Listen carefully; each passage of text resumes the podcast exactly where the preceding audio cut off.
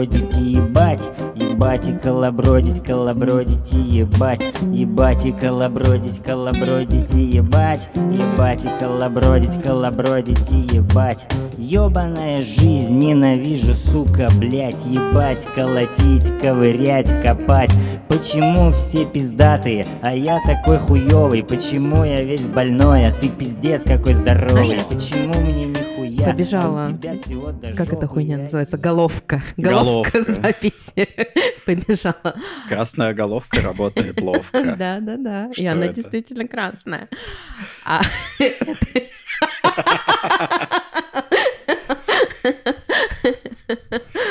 А Привет, с вами радио Хой Полой. Я сразу знаю, с чего начать.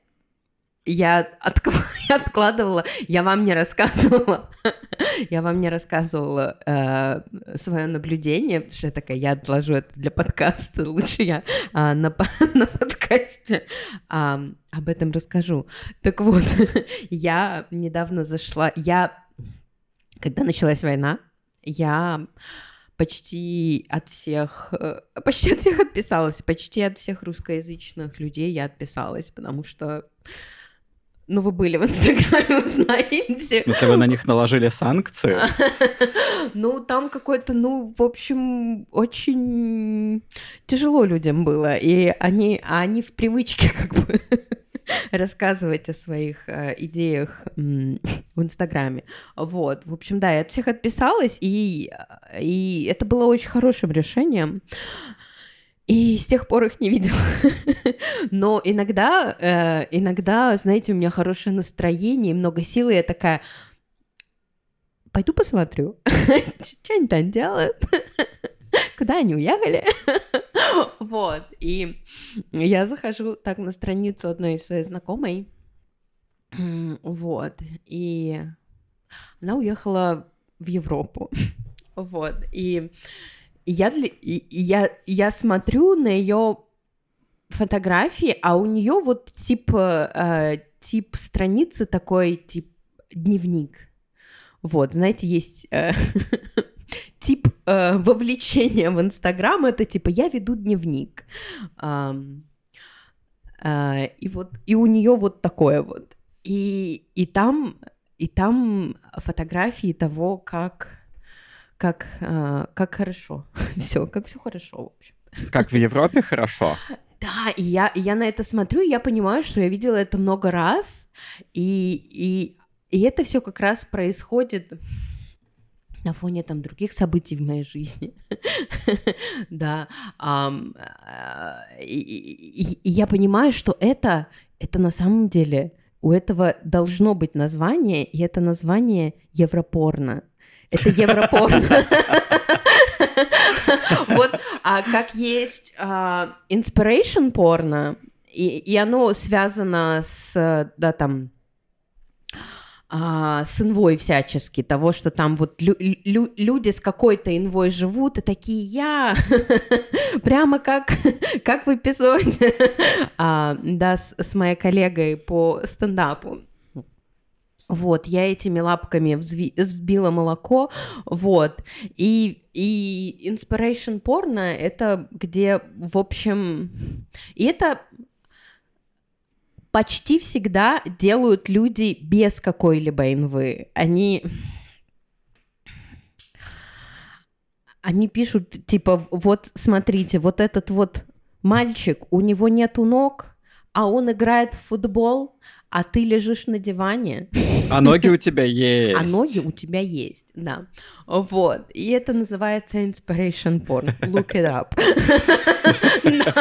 Вот. И есть вот этот вот, этот вот э, жанр, и это теперь для меня это просто иммигрантский жанр. Но это не обязательно иммигрантский жанр, потому что до всей вот этой вот, э, до всего шухера с иммиграцией, да, а, всегда были люди, которые, которые путешествуют, и это им что-то дает. И я не такой человек, мне это дает только а, долги и тревогу, вот, а, но кому-то что-то дает, вот. И эти люди всегда вот были такие, вот смотрите, какая культура, как все культурно. Но обычно, ой, ой, обычно, ой. обычно, если это э, как бы под- преподносится, типа, смотрите, какая интересная культура, то на самом деле я на это смотрю, и это, это именно европорно, где э, под текстом, типа, смотрите, как тут цивилизовано.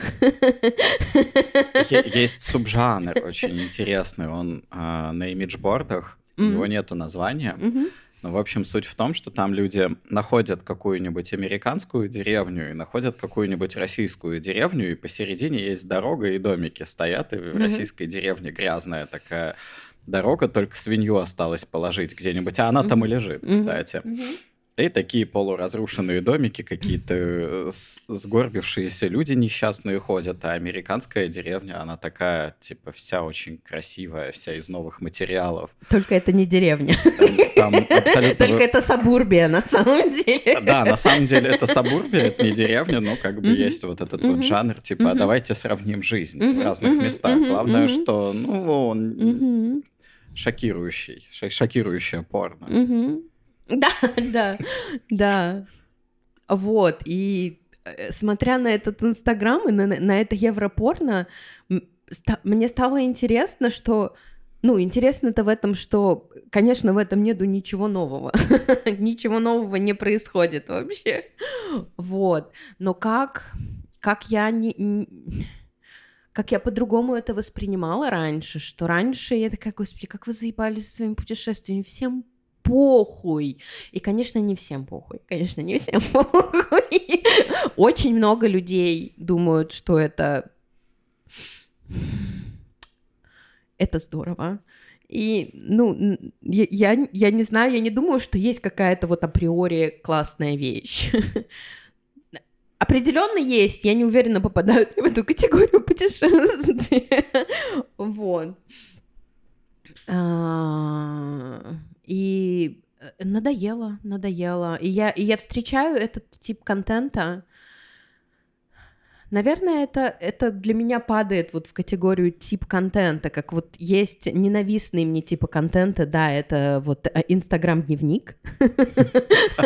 Я напишу все дела, которые я сегодня хочу сделать, а потом на следующий день я напишу, как я вчера устала, и сегодня мне надо отдохнуть, потому что завтра мне надо сделать еще больше дел, и... А знаете, Просто- нужно, нужно быть как Стив Джобс. Просто вот он рассказывал в каких-то там своих дневниках, или, ну, хуй знает, зачем он это делал, честно говоря. Он рассказывал, что я живу каждый день так, как будто бы я болею смертельным заболеванием. Он правда это говорил? Да, и поэтому... Блять, типа, я ненавижу этих людей. И поэтому а, я успеваю очень много чего сделать, потому что просто очень, хорошо выбираю, как этот день провести. Просто представляю себе, что у меня смертельное заболевание. И мне кажется, что он вот этим аутотренингом добился результата.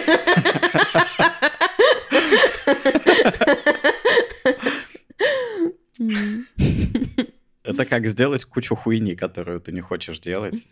Стив Джобс. Стив Джобс. Как Стив Джобс смог, а ты нет.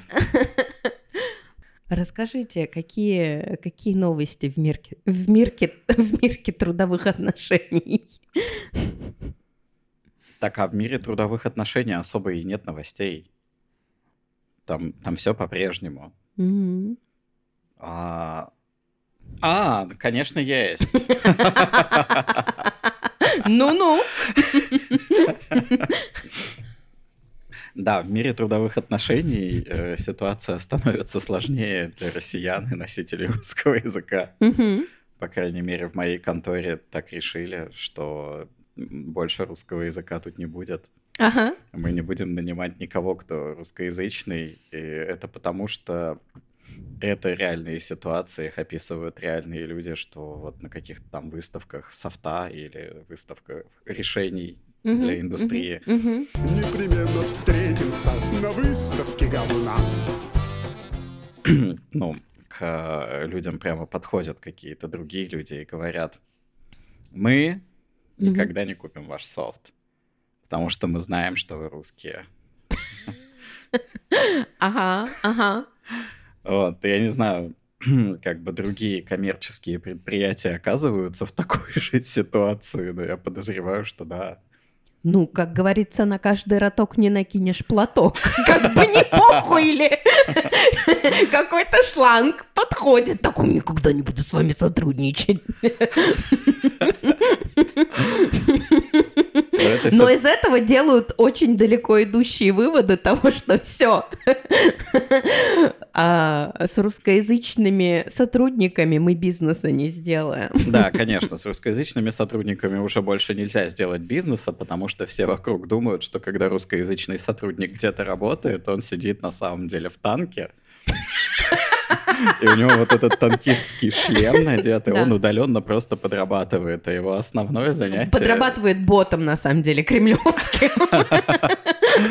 Не, ну или программируют, а его основное за- занятие это просто стрелять из танка, там гонять его туда-сюда по полю боя.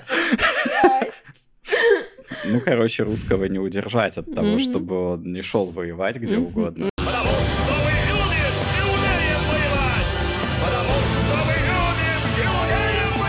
Вот так- Вот вот вы говорите где угодно, на самом деле с соседями, потому что кого мы ненавидим первыми. Ну, так а если русский куда-то перемещается, то у него появляются новые соседи.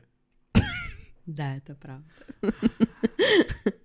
Вот, поэтому а, на рынке международных трудовых отношений Мгм. все выглядит как-то вот так вот. Быть, э, быть русским и русскоязычным не очень. В русскоязычной конторе. В русскоязычной надо конторе. всё-таки сделать С русскоязычными владельцами, которые на русском языке. Ну, это, полное дно, это полное дно. Просто- просто. А просто я даже не знаю, что сказать. Я ненавижу этих людей. А, Я ненавижу, что у них есть деньги.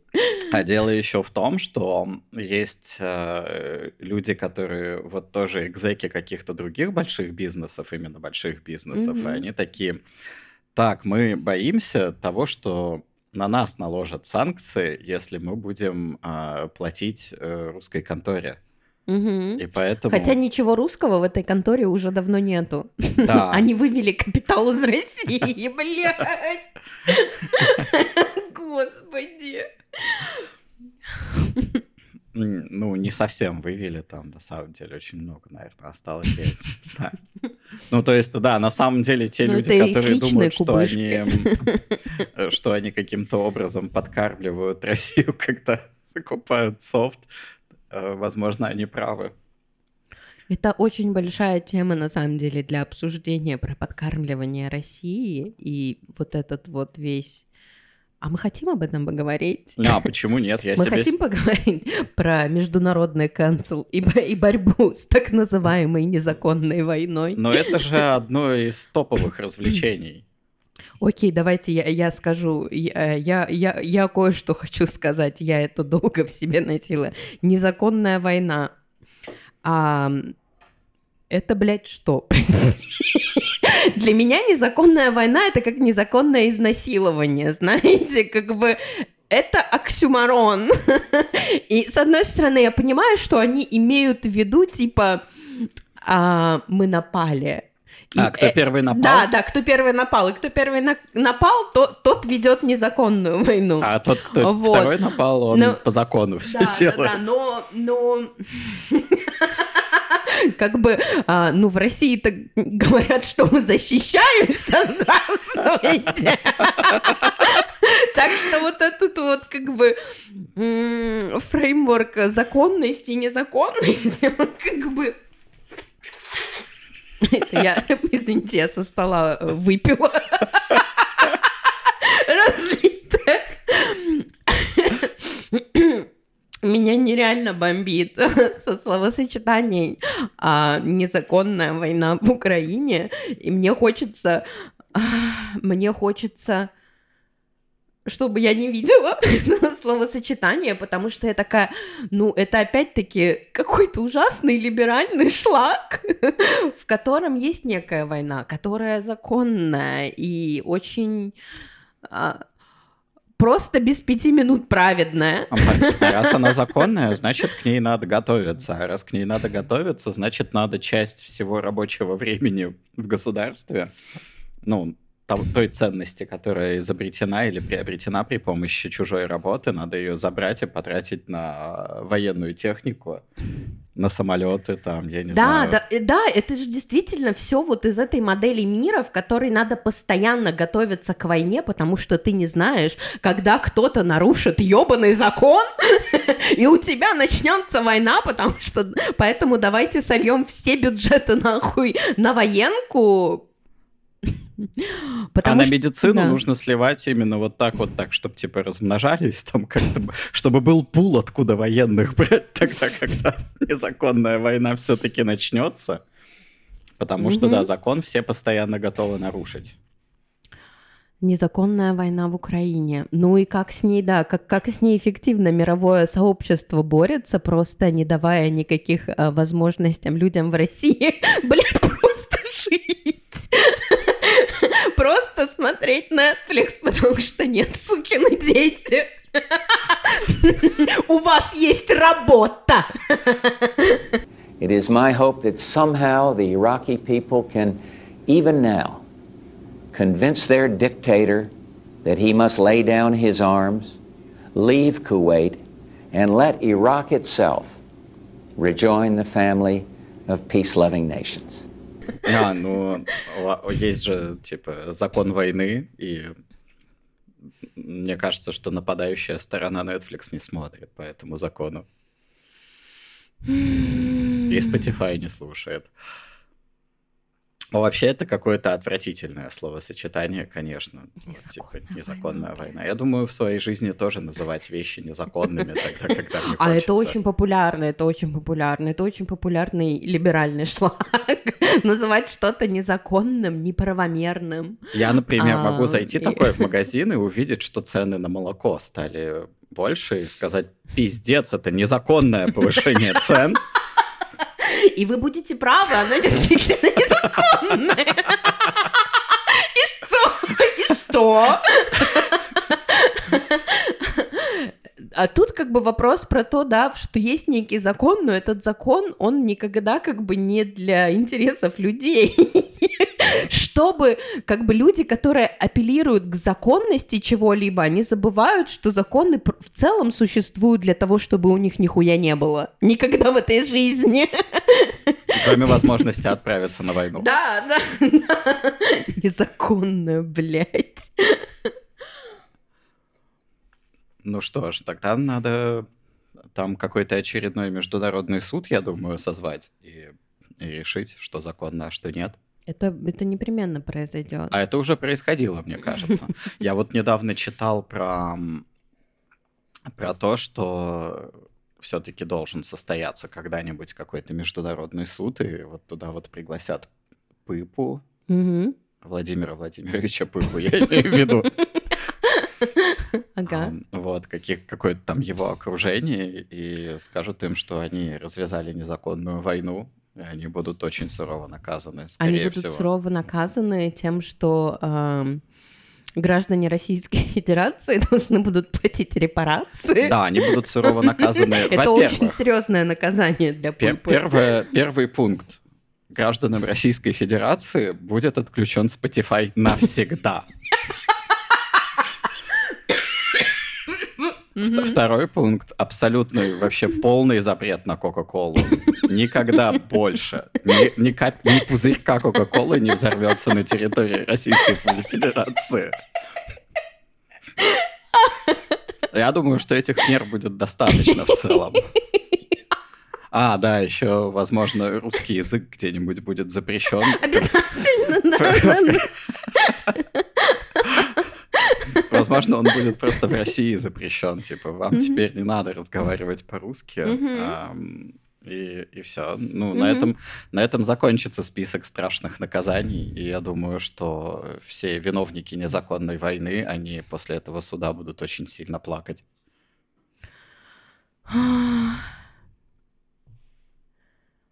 Я... Я даже не знаю просто с чего начать или чем продолжить, потому что у меня столько злости на всю эту хуйню, на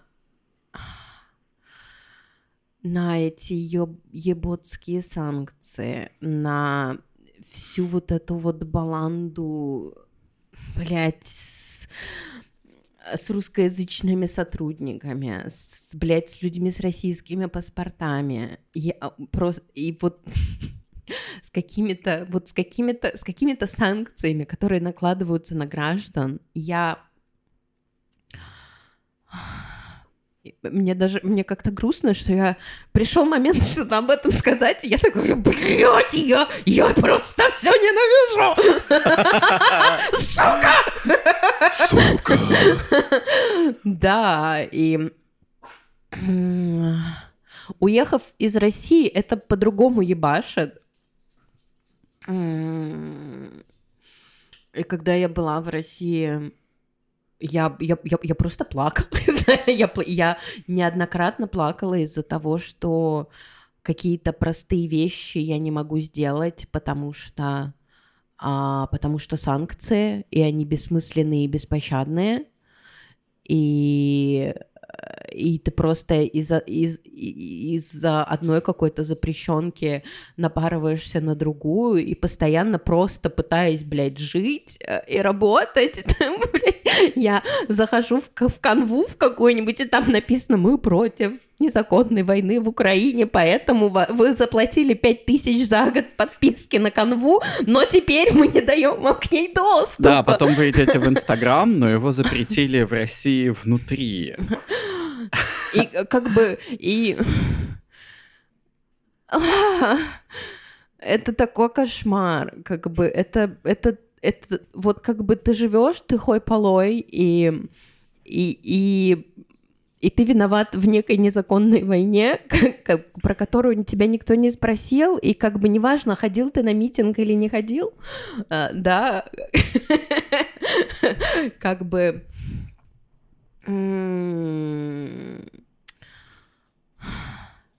Это, это, это пиздец, и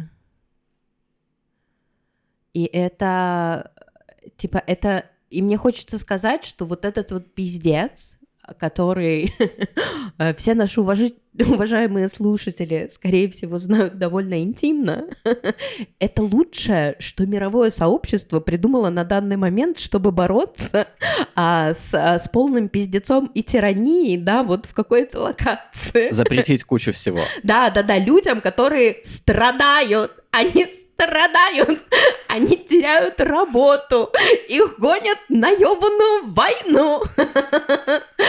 Как бы а, какая-то бесконечная череда какой-то хуйни, которая происходит с людьми, которые как бы их никто не спросил, им никто не дал никакой, знаете, никакого даже пряника за то, что незаконная война в Украине началась. Не, подождите, у них отняли пряники Да, да, да, да. и выжили с территории Российской Федерации. тех, да, и это лучшее, что как бы это лучшее, что придумала э, на- наша священная цивилизованная Европа, в которую все так хотят уехать за лучшей жизнью. Вот, это, это лучшее, что у нас есть на сегодняшний день, и это, это полный ебейший кошмар, который ничего не меняет. Он меняет очень много в материальной реальности людей, которые вообще не имеют никакого нахуй отно- ни отношения к тому, что происходит, ни какой-либо возможности это поменять. Едва ли имеют возможность просто сохранять свою жизнь.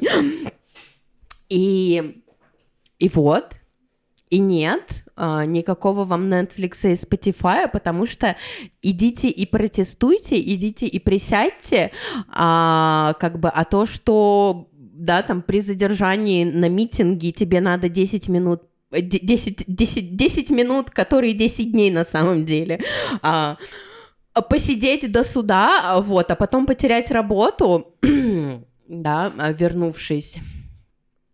А, а, как бы нет, всем похуй. То, что вот какой бы хуйней не был там международный суд по... международный суд по правам человека, а, как бы нет, все, до свидания. Вот. Так разбирайтесь сами, да. Разбирайтесь сами, абсолютно вот это вот как бы разбирайтесь сами, это...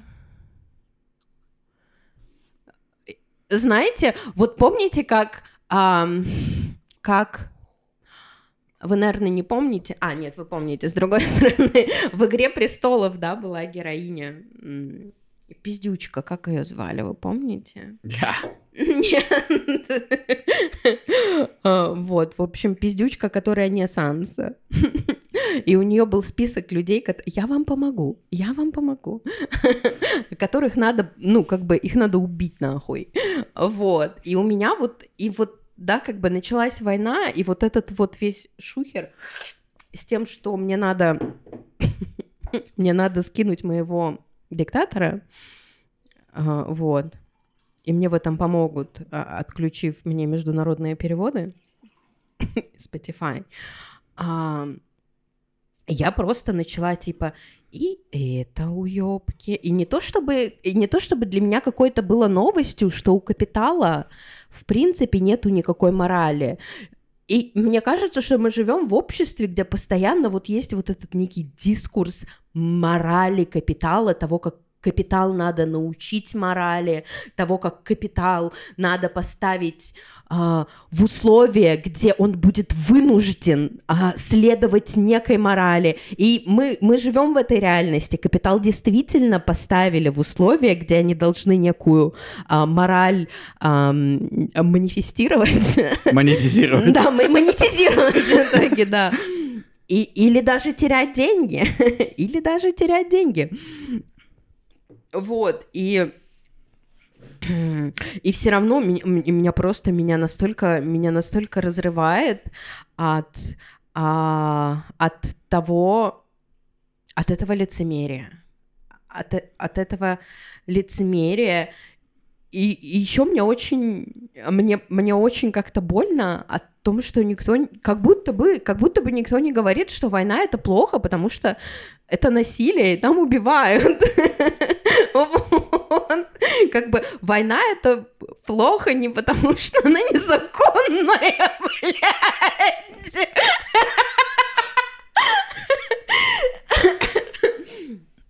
Вот. И тогда как я очень часто на самом деле злюсь с того, ну, когда я встречаю, что люди а, какими-то очень простыми категориями, знаете, кидаются, типа, ну, мы так не будем делать, потому что это обидно. А когда обидно, это обидно. Вот, и так, блядь, вырасти. Но сначала пойди нахуй. Вот. Я, я рассказываю что-то, и у меня для этого как бы есть контекст, но я понимаю, что это все звучит просто как шоу Джо Рогана. Не такая свобода слова. Ну, не знаю, свобода для кого?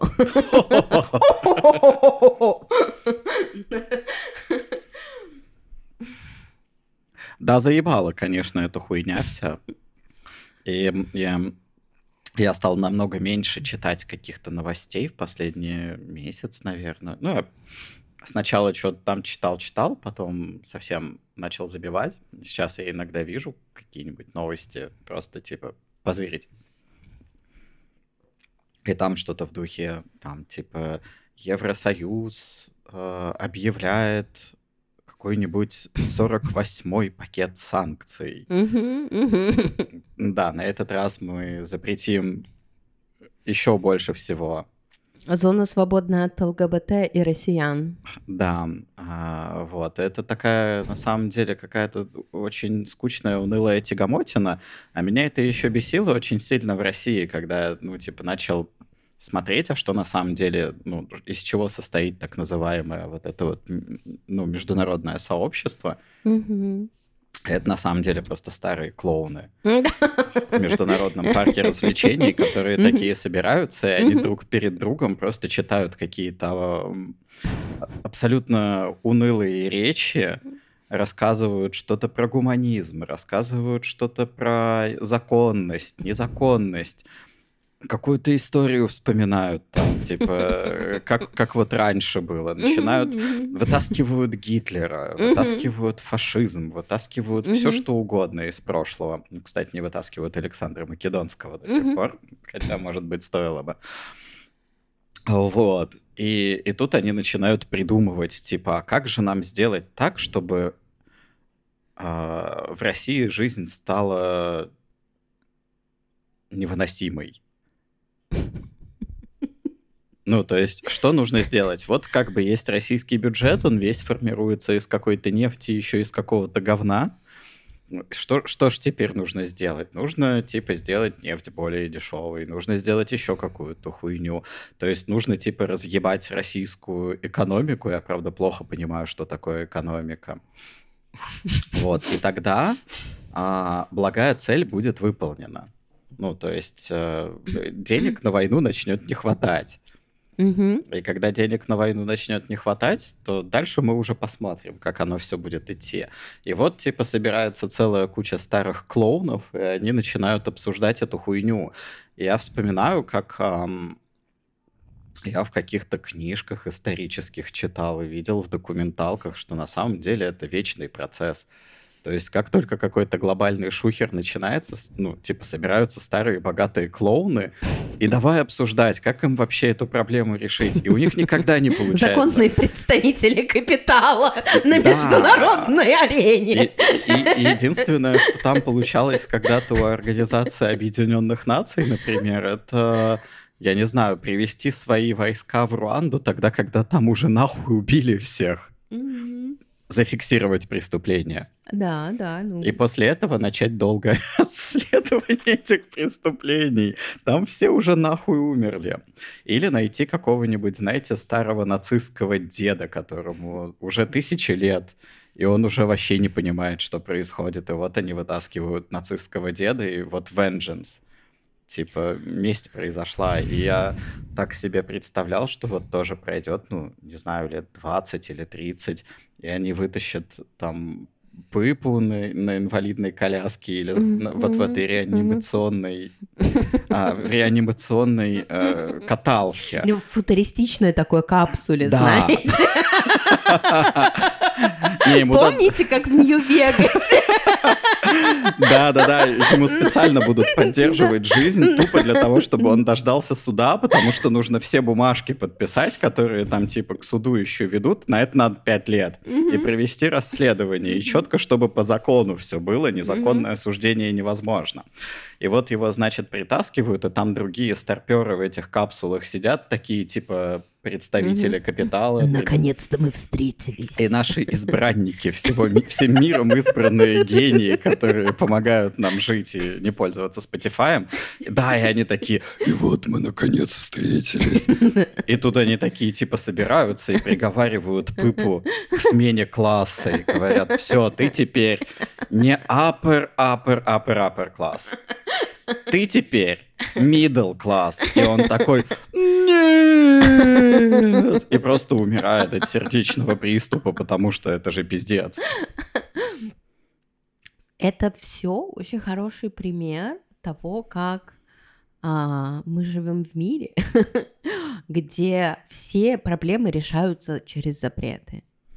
Ты, ты, вот что-то происходит, ты такой, мы это запретим, плюс к этому мы сделаем нереальные сроки для этого, отсидки, плюс мы сделаем эти пра- правонарушения, они будут стакаться, и за три ты будешь получать реальный срок. вот, и вместо того, чтобы а, бороться с, с диктатурой, да, там, в России через... О, господи. Э, Хотя я, хотя я совершенно не сторонница это, этого дерьма, но, допустим, че- через поддержку низово- низового активизма. Серьезно? Да, да. Потому что на самом деле, особенно в, в такое низовой активизм ничего политически не меняет, на мой взгляд. Но, но ситуации, в которой находится сейчас наша страна, низовой активизм делал больше, чем ничего. Вот. А больше, чем ничего, это уже дохуя по сравнению с тем, Да, да, что с, с сервисами, другие. которые предоставляет государство. Да. Вот. И вместо того, чтобы а, поддерживать какой-то, да, низовой активизм, вместо того, чтобы предоставлять возможность людям нормально бежать, нормально, хотя это дерьмо я тоже ненавижу, а, э, людей, которые из-за границы такие, ребята, сейчас я вам скажу, что надо делать. Сидите, вы слишком близко находитесь к экрану, вы не видите, что происходит. Видите А я с высоты, да, европейского полета. С высоты Пизанской башни Да, вижу да, полную да. картину. Я вижу картину целиком, я сейчас вам расскажу. Я этим занимаюсь уже 10 лет. Послушайте меня. У меня есть диплом. Да, да, да. У меня есть диплом и все компетенции. Вот. А, Но и даже, как бы, я не, знаю, не могу комментировать. То есть я, я прокомментирую, я думаю, что это ничего бы не сделало. Но, но, это большая разница между тем, чтобы запретить, да, просто, ой, полою, смотреть Netflix, да, или, да, дать людям действительно, как бы, ведь Netflix запрещается не просто, «М, блядь, потому что вы заебали уже всех. Не поэтому, да, а для того, чтобы людей как бы простимулировать, сопротивляться. И как бы, ну, знаете, ничто так не стимулирует сопротивление, как поддержка сопротивления. Ам, И никакой поддержки сопротивления, да, из э, цивилизованных стран нету. А цивилизованные страны — это вот этот вот весь ко- колониальный конгломерат, да? Ага, ага, да-да-да. Именно. Тогда Россия присоединяется. Россия не может присоединиться, они незаконно ведут войну, в А. отличие от всех остальных стран. А у которых, вариант разъебать все нахуй. Да, да, которые могут вы- вынести свои тюрьмы, блядь, на территории других государств, да, и в хуй не дуть.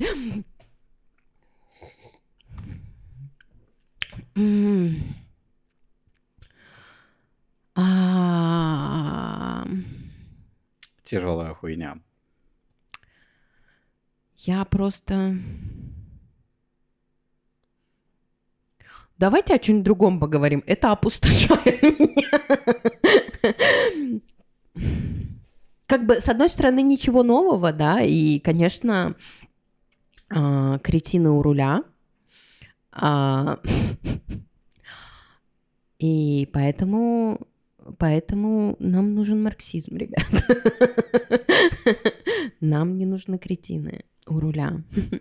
Нам нужно, чтобы... Не чтобы были какие-то законы, которые наконец-то за- разрешат нам а, менять детям пол. А, вот. Нам надо, чтобы а, ни у кого не было столько власти, что можно взять и начать войну. Например, ни Да. у кого не должно быть столько власти, чтобы а, менять реальность других людей. Ни у кого, вообще ни у кого. Даже, даже если бы был какой-то боженька, тоже нет, ни в коем случае, вы что?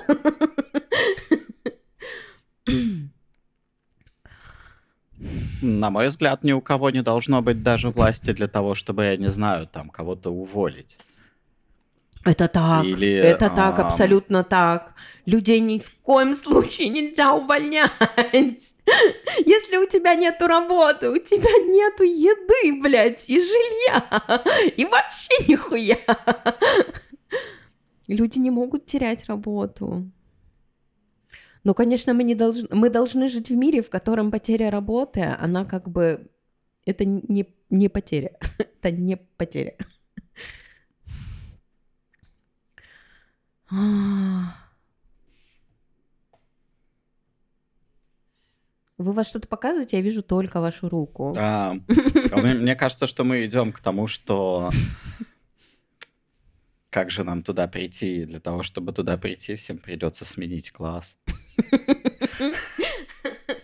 И для кого-то эта процедура может оказаться очень болезненной. Я очень не готова говорить о том, что нам надо делать, чтобы куда-то прийти. Я вообще не в том состоянии, где я хотела бы об этом, наверное, разговаривать, потому что вообще не в том состоянии, как бы вообще.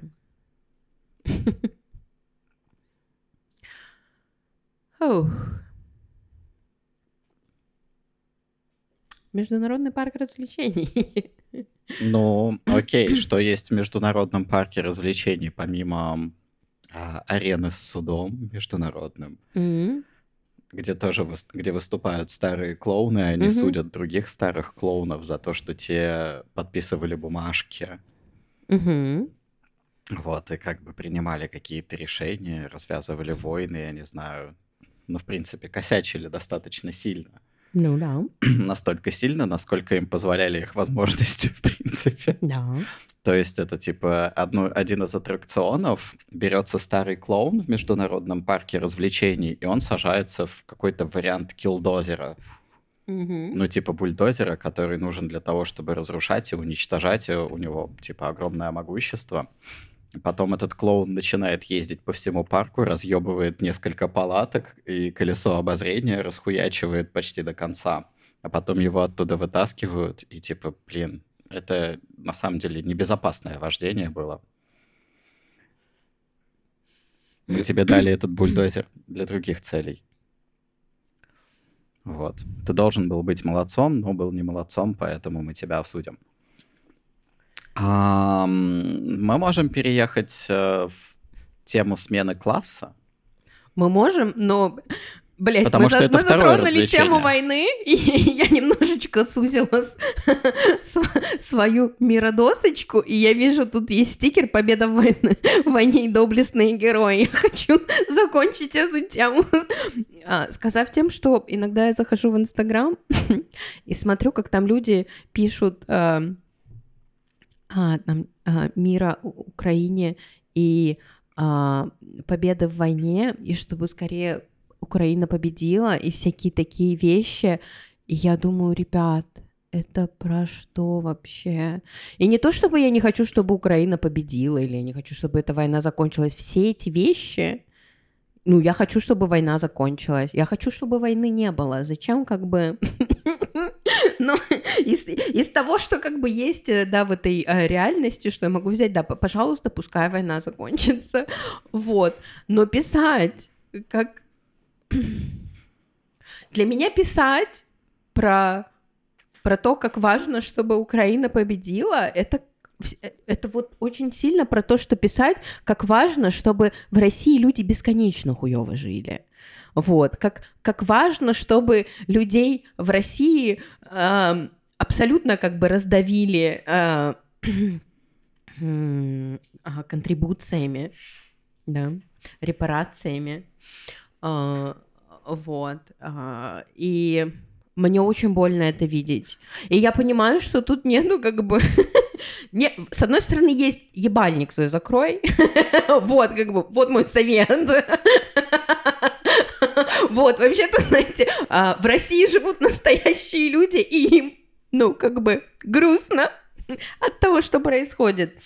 Вот. Ну, с этой вот, блядь...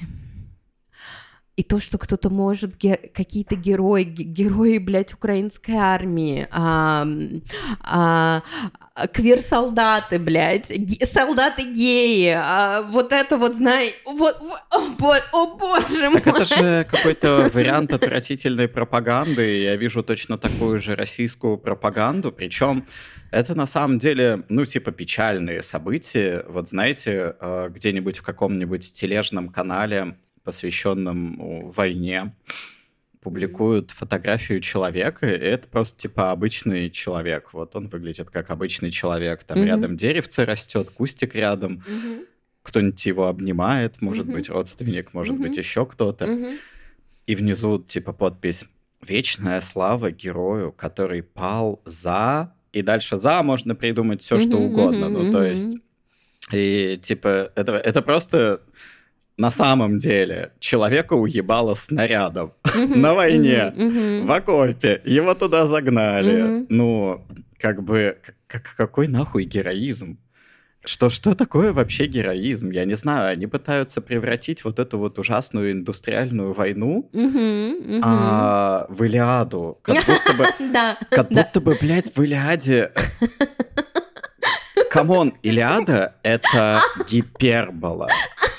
На самом деле, таких супергероев, как в Илиаде или у Марвела, их нет. Бля. Их не было. Нету людей, которые, ну, типа, имеют сверхспособности какие-то. Это просто ужасная ситуация, в которую попадает человек, часто не по своей воле, а часто а, это какой-то... Ну, типа, когда ты идешь куда-то по своей воле, а там сюрприз. Ну, как знаете, ты думаешь, что ты идешь стать героем, а на самом деле тебе просто разъебывают жопу снарядом. Охуеть. Ам, Это очень еще связано с тем, что называется poverty draft. И абсолютно. С, с- с, ну, эм, а, призыв нищих, да, как А- бы. да, и абсолютно эта тема, она просто мусолится со всех сторон. Я могу пойти в инсту, и я могу увидеть украинских героев, которые героически э, пали, Мгм. как, Защищая Ил- ка- как, свободу. в Илиаде, защищая Мгм. свободу. Свобода начи- продолжает жить. Мгм. А, я могу пойти в какие-то российские тележные каналы про войну и увидеть там кучу русских героев, которые пали, Мгм. а, защищаясь от страшных... э, как это, блядь, в какой-то песне поется? э, Какие-то страшные силы нас злостно гнетут. Вот что-то такое. В бой вековой мы вступили с врагами.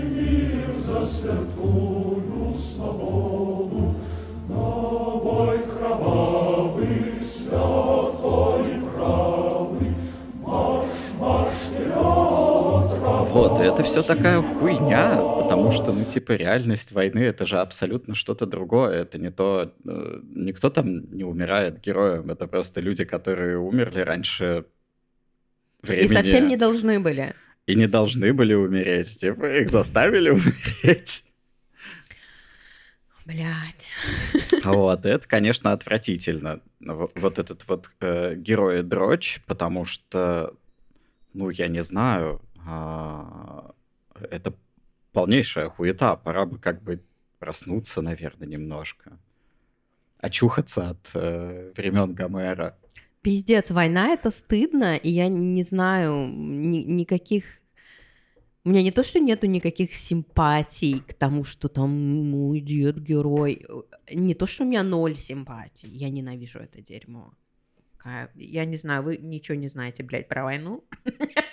Вы не, вы не потрудились почитать никаких, блядь, дневников очевидцев о том, что там происходит, чтобы потом говорить, что твой дед герой. Да, более того, а, как насчет потрудиться попиздеть со своим дедом и спросить у него, Я бы не сказала, ну как бы у меня был, у меня был дед, да, и он, и он видел войну, он был слишком молодым, чтобы в ней участвовать, ну с ним было невозможно об этом говорить, он не мог об этом говорить.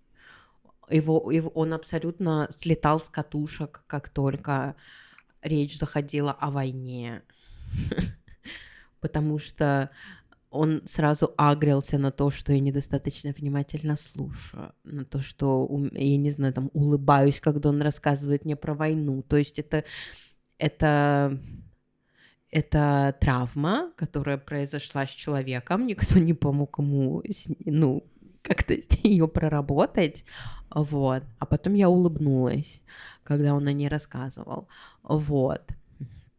Поэтому поговорить с кем-то о войне на самом деле очень, ну, ну, как бы тяжело. И я не думаю, что можно это кому-то как-то говорить, вот ты не потрудился говори, поговорить со своим дедом. Очень много для кого этот дед уже либо умер, либо как мой дед, а мне как бы 33 года. Вот, на самом деле люди часто младше, а, и их деды, они, ну, только Брежнева помнят, и всё. А, ну, в России же есть э, вот эта военная пропаганда стандартная, в которой мы, кстати, живем уже дохуище времени, с Днем Победы, с дедами, с, де- с дедами-героями. Я только удивляюсь, что их там Это- не зовут Ахил или Это- еще как-нибудь. Это, это, как, как это сказать, это клей, которым склеивали разваливающийся совок. Великая победа русского народа. Что, конечно, там были не только... Блин, ну это же полный булшит. Вот. В смысле, эм, ну я имею в виду вот эту булшитовую абсолютно пропаганду, что она же тоже преподносит все в очень героических красках. Она булшитовая, ну, как я просто хотела подсветить, как бы, почему ее было так много, потому что совок загибался, а он был очень разобщенный, никому нахуй не нужный, особенно под конец. Ну, как бы, в нем было сложно жить, и вот эта вот легенда про некий героизм и подвиг народа, она я не знаю, типа объединяла людей. Это очень на самом деле важно, как, как вот я сейчас, да, я, я живу в Турции, я не ебу, что значит быть русской, вот. А такие штуки, они очень помогают тебе иметь какое-то представление о том, ну, о том, кто ты, об общей истории, потому что вот я не чувствую... Нет, это не так. Я, конечно, много чего чувствую про общую историю, но в целом это не то, чтобы сильно помогало, и это не очень вдохновляюще. Это все про общую травму. На самом деле, мне очень тяжело нащупать истории, которые были бы про общую радость, про общее какое-то, про общие надежды, а, про... Я даже не знаю, про про что-то хорошее. Ага, не вот это вот пострадали, пострадали. Да, да, да. они Давайте еще да, пострадаем, да. а потом, может быть, э, А когда-нибудь у пятого поколения после вас будет Spotify после всей этой хуйни. Не знаю, я мне очень тяжко э, какое-то сочувствие чувствовать к тому, что это что-то общее, потому что вот эти вот, а, ну, напудренные парады, какие-то танки на площадях, какие-то салюты. а, ну, я даже маленьким не помню, чтобы я их воспринимал всерьез. То есть это выглядит или как какая-то какая-то клоунада, какая-то хуйня. Она ни о чем для меня. Хотите рассказать про выкуп родственников? Да. Давайте. Ну, это рассказы моей бабки. Да.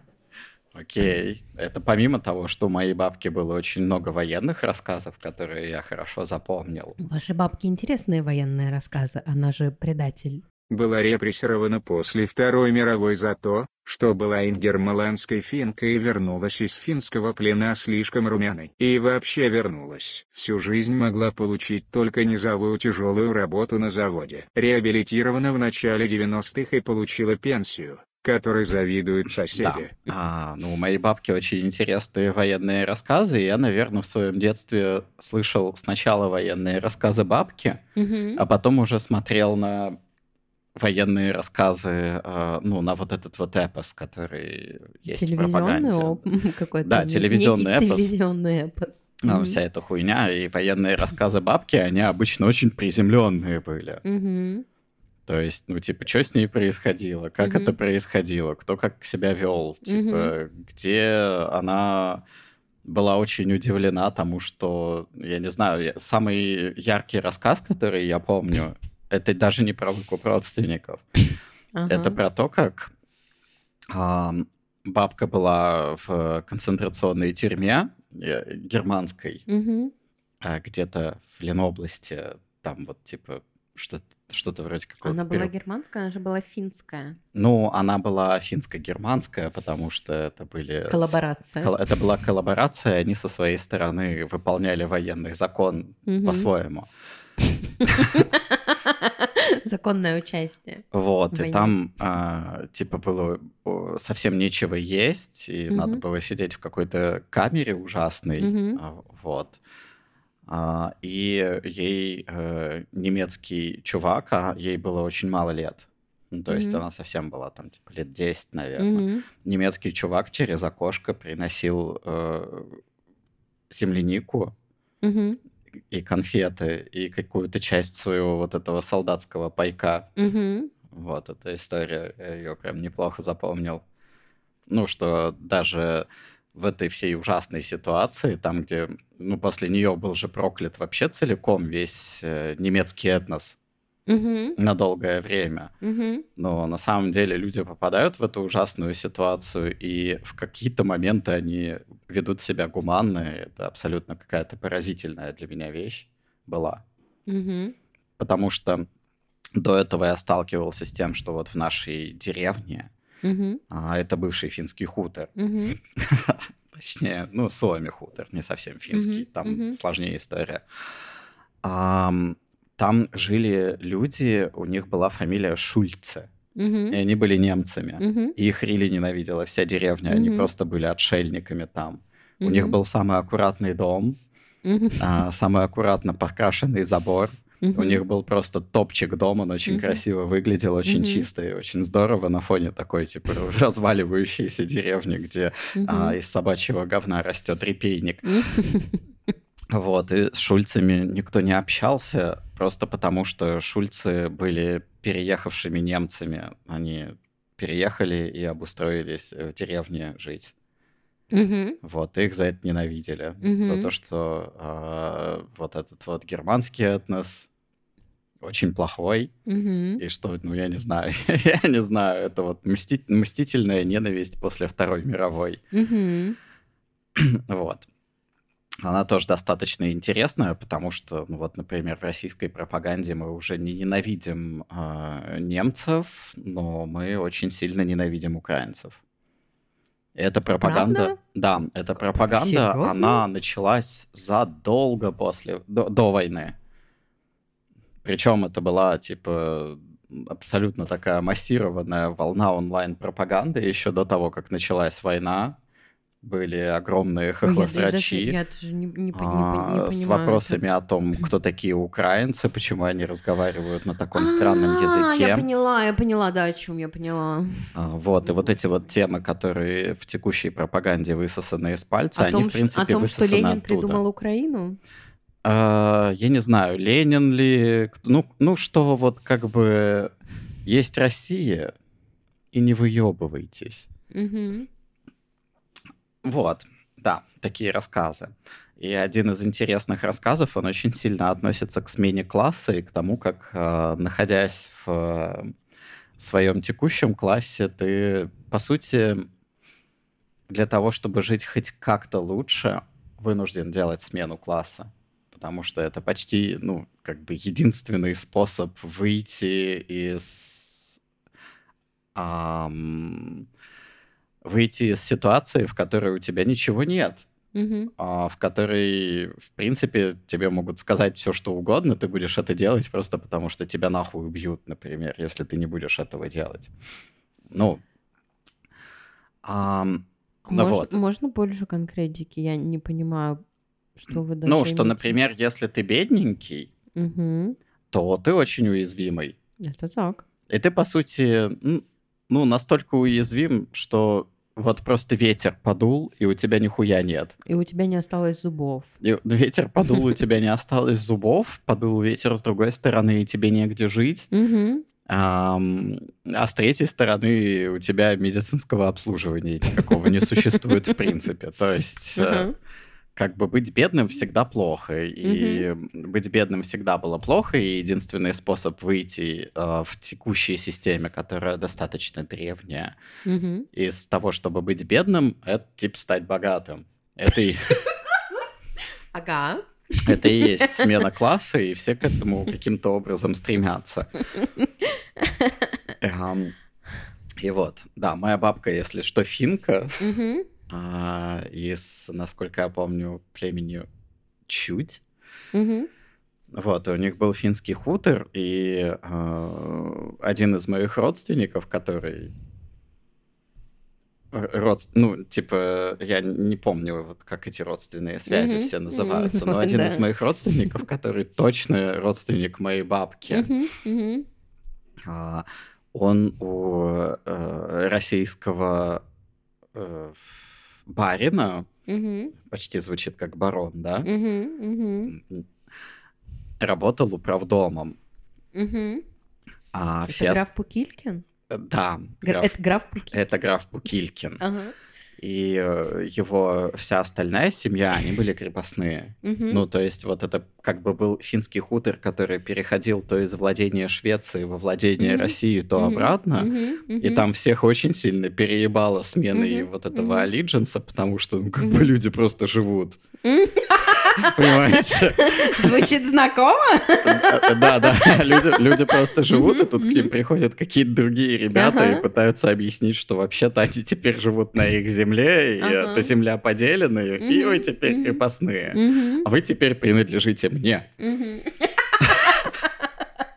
Ага. А, это, к слову, о том, насколько Россия не колониальное государство, и как мы ненавидим огромных, огромные колониальные государства, типа. Великобритании или. США.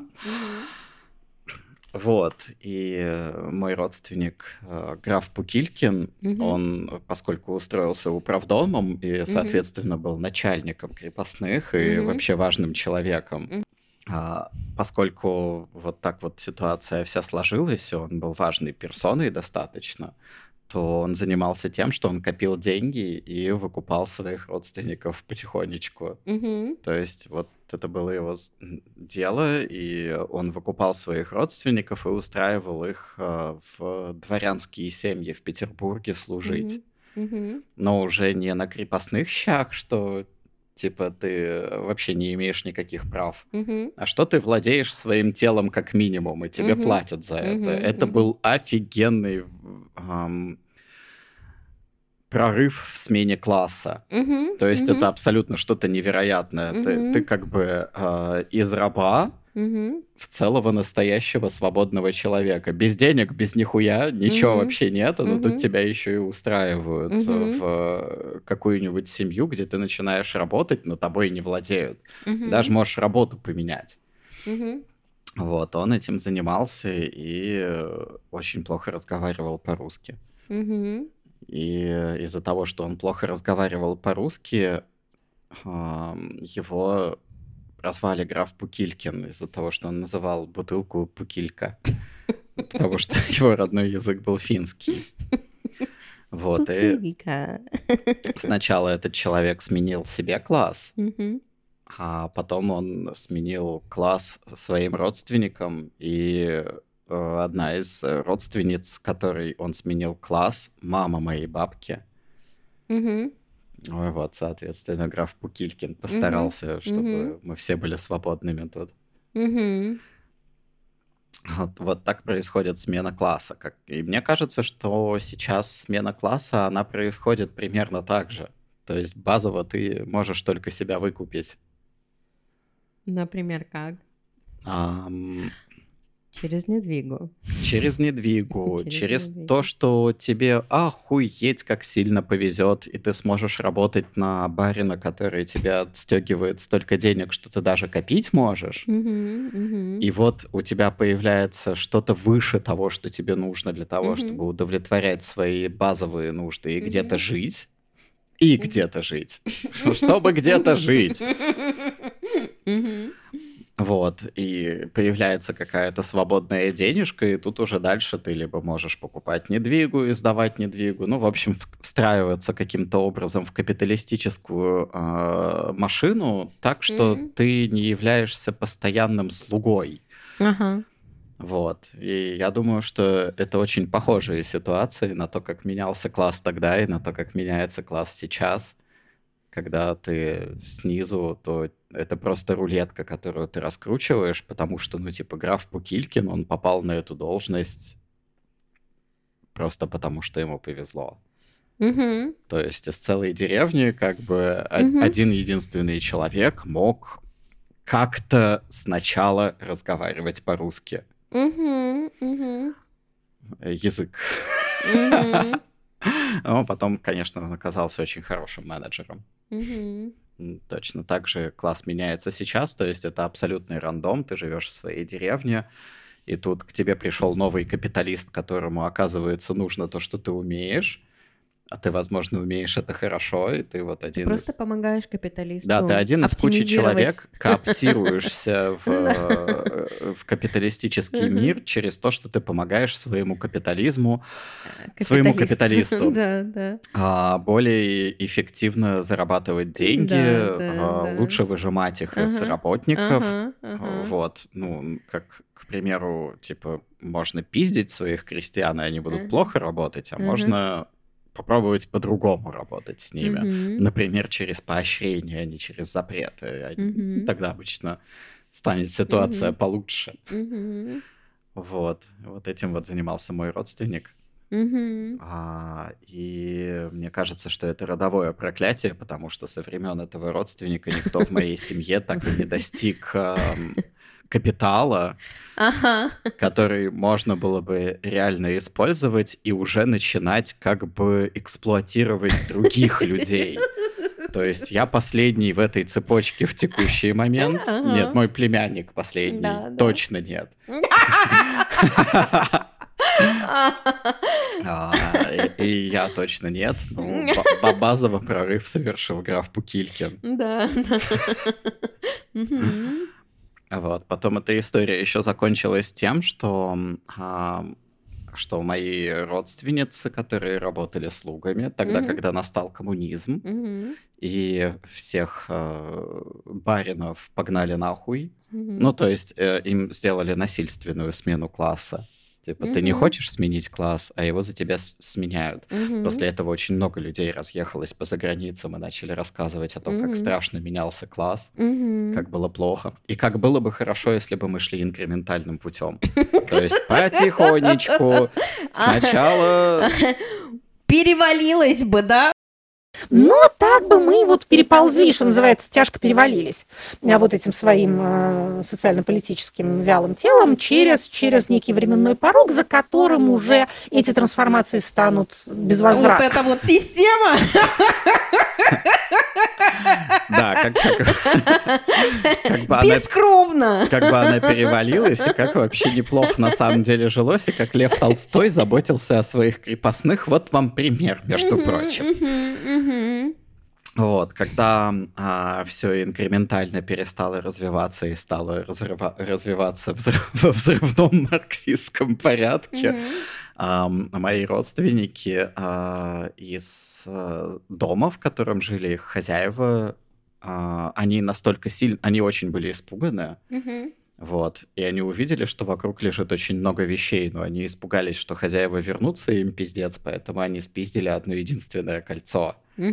Э, И это кольцо, это то, из-за чего сейчас у моей матушки есть квартира. То есть просто оно стоило настолько безумных денег, что тогда, когда капитализм снова вернулся и некоторое время попускал корешок, а, оказалось, что его можно продать, и это просто какая-то чудовищная сумма. А Она вот, не была чудовищной. ну, она, была, она была очень большая. Ну, Лёхой полой, да. Ну, Да. типа для, да, для человека, у которого зарплата намного меньше, чем эта сумма, она была Мгм. очень большой. И вот, вот такая вот история про графа Пукилькина. И про Мгм. то, почему у моей матушки есть большое жилье, а не маленькое жилье.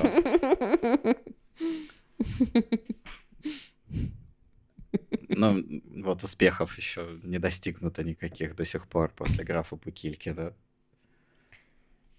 Почему? По- другая сторона ваших родственников.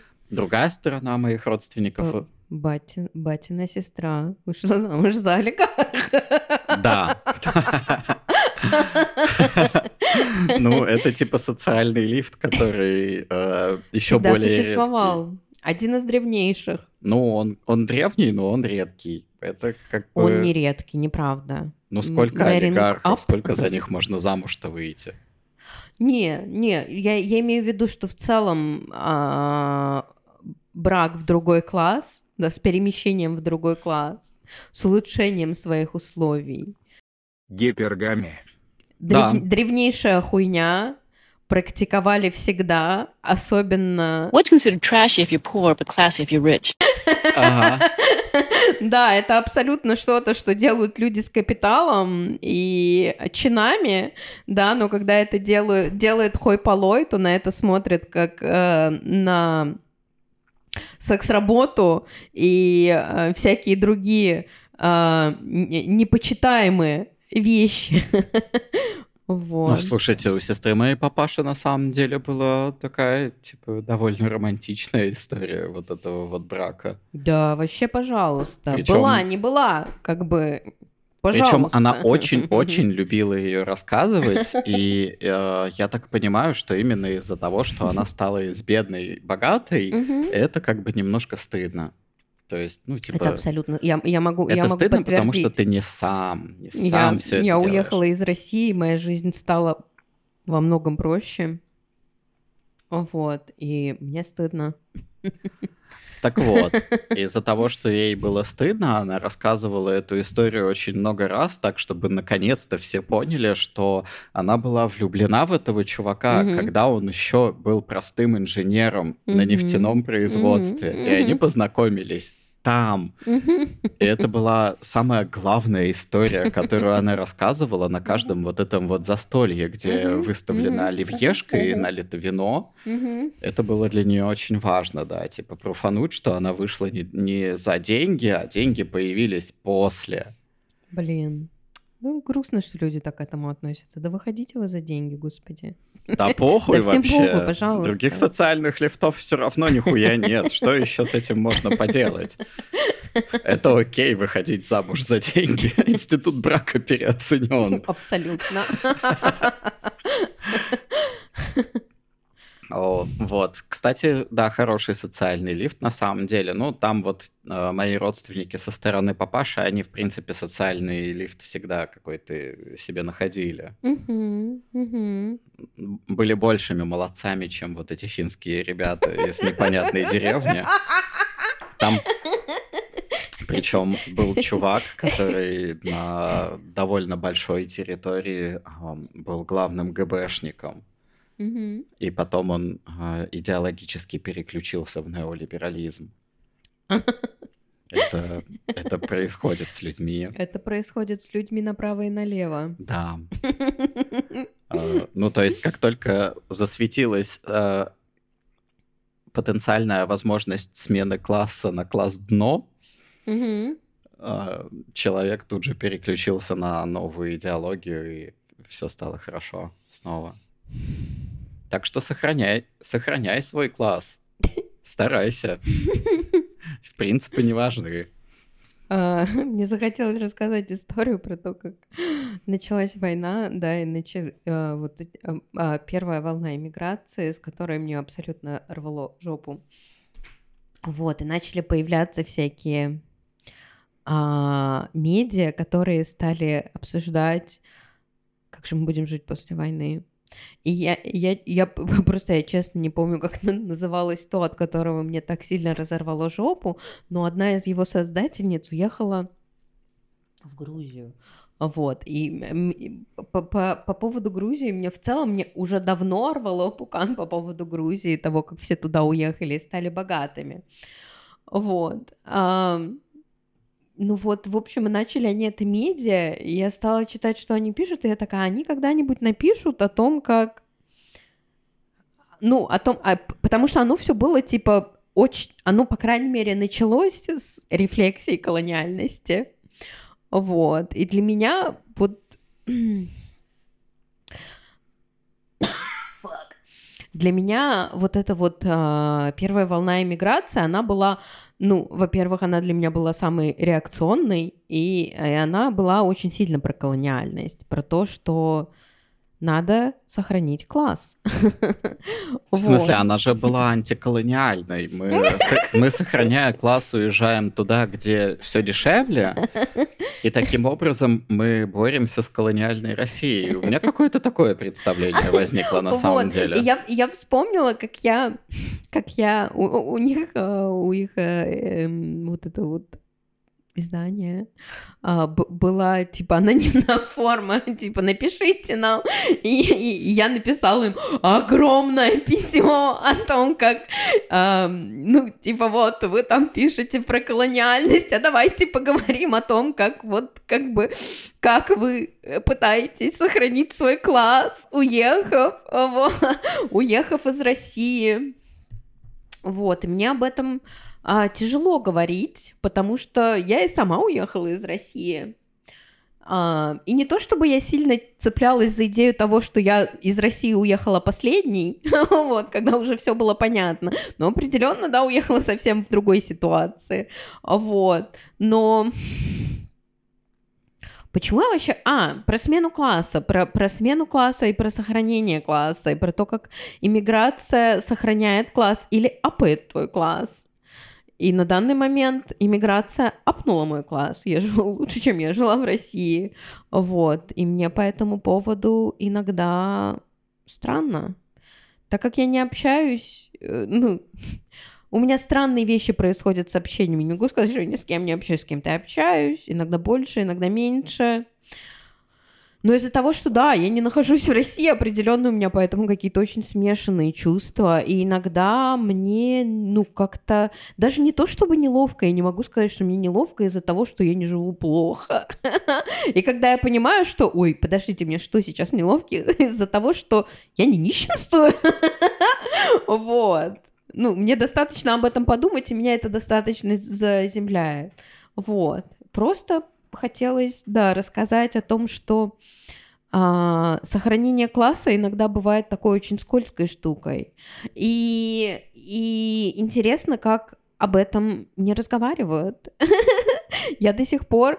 Не то чтобы я очень сильно пыталась посмотреть, что же эти м, медиа, которые там мусолят тему того, как же вот э, империя-то переживет незаконную войну, и как же мы все потом будем жить.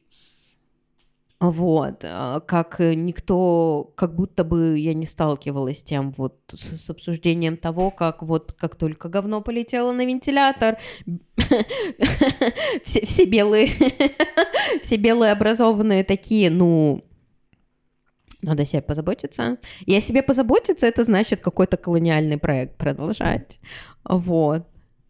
И я не знаю, каждый раз пытаюсь, пытаюсь не делать подкаст какой-то рефлексии колониальности. И не то, чтобы я как-то сейчас колониальность отрефлексировала.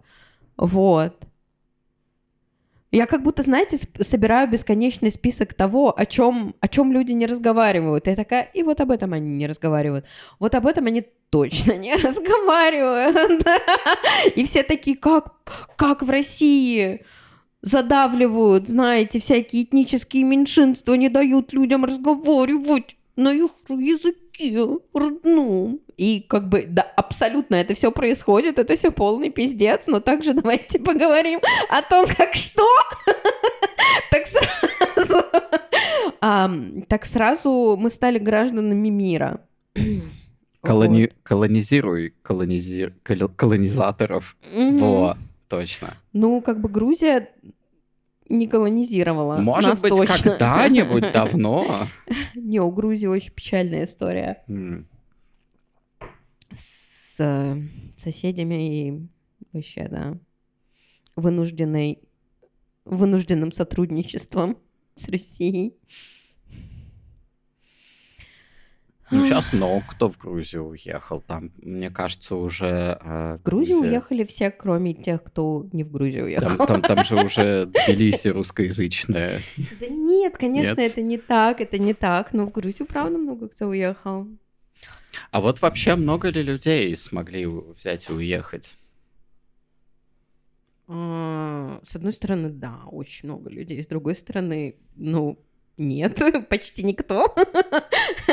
Очень много людей, при этом почти никто. Ну, из ваших э, друзей и знакомых. У меня очень мало. Из моих друзей и знакомых, У меня только капиталисты. Ну, как бы барин вывез, из и вот этот вариант. знакомых уехали почти все. Мгм. Да, Из моих вот- друзей, знакомых и коллег особенно я бы, да, я бы взяла, да, вот эту вот группу коллег, потому что друзей, знакомых всегда не очень много, а вот коллег хоть жопой жри. И все мои коллеги уехали. Почти все. Ну, а, а как это получилось?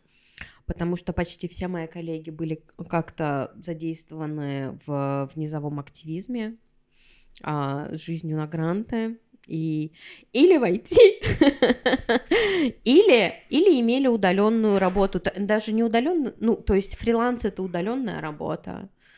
Просто чемодан, вокзал, Тбилиси. Вот. Я просто сам знаю очень мало случаев кого-то, э, э, кого из моих друзей или знакомых не вывез э, капиталист. Да? Да, просто потому что вся началась хуета с санкциями, и капиталисты из России начали вывозить workforce. Ага. То есть просто типа, а, вор- наконец-то догадались, что workforce это источник их заработков, Рабочие И силы что это ужасно. workforce- Вообще это ужасно. Что кто-то этим на серьезных вещах пользуется. и что workforce Рабочая сила. находится... Это как а, лошадиная сила. Короче, э, в чем point вот этого капиталистического вывоза? В том, что люди, которых ты хочешь нанять в Европе или, не дай бог, в США, они намного дороже, чем те, кого ты в России имел. It is known. It is known.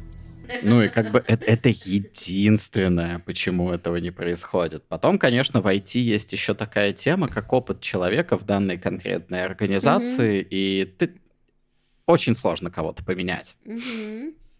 Вот, и поэтому, да, капиталисты начали вывозить workforce, я вывезенный, и мои коллеги вывезены, и а, мои бывшие коллеги, которые работают в других IT-компаниях, они тоже вывезены.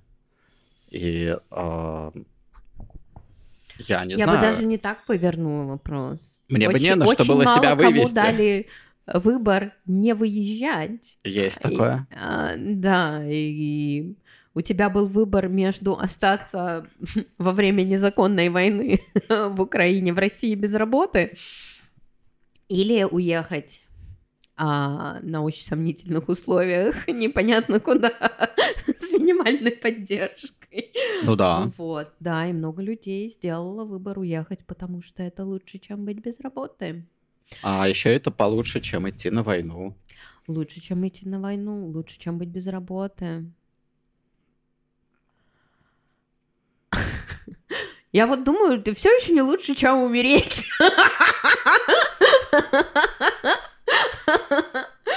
Вот. Ну вот я сама почему-то откладываю это событие. А почему? Такая, Ну, Почему? Ну я такая, ну я еще посмотрю, я еще посмотрю, я еще посмотрю на это выступление. А, то есть еще не все аттракционы, да, пройдены? Да, да, да, да, да. У меня еще есть билетики покататься. Там еще комната кривых зеркал яма с э, ну Долговая яма, да. долговая яма и мальчик Мгм. дельфин еще, кстати, до сих пор жив. Да, да. Хотите что-нибудь рассказать про свой опыт в Турции? О, а, да. Да, Давайте. очень интересный для меня, потому что так-то я уже привык, А, жить в Турции. Ну, вы правда давно живете, почти полгода. вот, но первые впечатления были очень интересными, потому что я удивился тому, что здесь... Ну вот какая была ситуация в Петербурге. Выходишь Мгм. на улицу, Мгм. снег там или не снег, по хуям вообще, что любая Мгм, погода. И мгм. просто там кто-то куда- куда-то идет, кто-то Мгм. на кого-то бухтит, Мгм. кто-то в транспорт садится. А здесь я такой иду по улице, идут куча людей в Стамбуле, и у всех есть какие-то дела. То есть они заходят в одно место, потом идут в другое место, Мгм. потом откуда-то выходят, потом снова куда-то заходят. То есть человек посещает не просто вот там работу и дом, и может быть к друзьям зайти в гости. Мгм, мгм. Я замечаю, что люди постоянно хаслят, просто бесконечно там, типа, сделать то, сделать еще, как, как в какой-то РПГ-игре выполняют квесты. Мгм. И Это просто видно, даже если посмотреть, ну, выйти на улицу торговли, ам, ты зах... ну, я захожу в аптеку, мне нужно мое лекарство, Мгм. и человек, который не то владеет, не то работает в этой аптеке, неважно, в Мгм. общем, аптекарь, Мгм. Он такой, его сейчас нет, к шести часам будет. Мгм. А, и это значит, что у него будет перерыв, и он убежит а, на полчаса в следующую аптеку, Мгм. нахаслит там лекарство Мгм. подешевле, Мгм. на- захаслит его в аптеку и отдаст мне в 6 часов. Мгм. И так происходит постоянно. То есть у, кого, у кого-нибудь спрашиваешь, есть ли у тебя вот, типа, вот этот продукт. Не, сейчас у меня нет этого продукта, Но у меня есть знакомый, у которого он есть. И начинается хасл, то есть ты говоришь, что мне, мне это нужно. И человек начинает тебе нахасливать э, продукты для того, чтобы получить немножко денежек сверху. И точно такая же херня со всеми сервисами. Вот когда мы ам, нанимали переводчицу, чтобы она переводила нам Мгм, в, в нотариате. Мгм. Ну, нотариальные переводчики, они, как Мгм. правило, супер Мгм. То есть они выставляют безумный ценник. Мгм. И я такой, типа, а, говорю хаслеру, риэлтору, который все время хаслит, Мгм. что, типа, это очень дорого, давай Мгм. подешевле. Мгм. И он такой, ну окей. Мгм. А он пошел нахаслил нам переводчицу, которая стоила дешевле где-то на процентов 30. Мгм. Ну, то есть все вот эти вот вопросы, они решаются через хасл, и люди постоянно хаслят, и это никогда не заканчивается. Это происходит утром, вечером, днем, и мне кажется, даже ночью. Ночью тебя могут нахаслить наркотики. А, а можно ли это увидеть не как хасл? Это обязательно хасл? Что такое хасл вообще? Потому что, ну, мой вопрос шире. То что, то, что вы описываете, также очень сильно выглядит как, ну, типа, жизнь внутри комьюнити. Ты живешь внутри комьюнити, и ты его ресурсы, ну, типа, используешь для своей пользы. Также сам являешься ресурсом для этого сообщества. Да. Вот. И хасл я вижу иначе. Как, как, как вы думаете? Как вы думаете? Это хасл вообще? Да, потому что это делается для себя.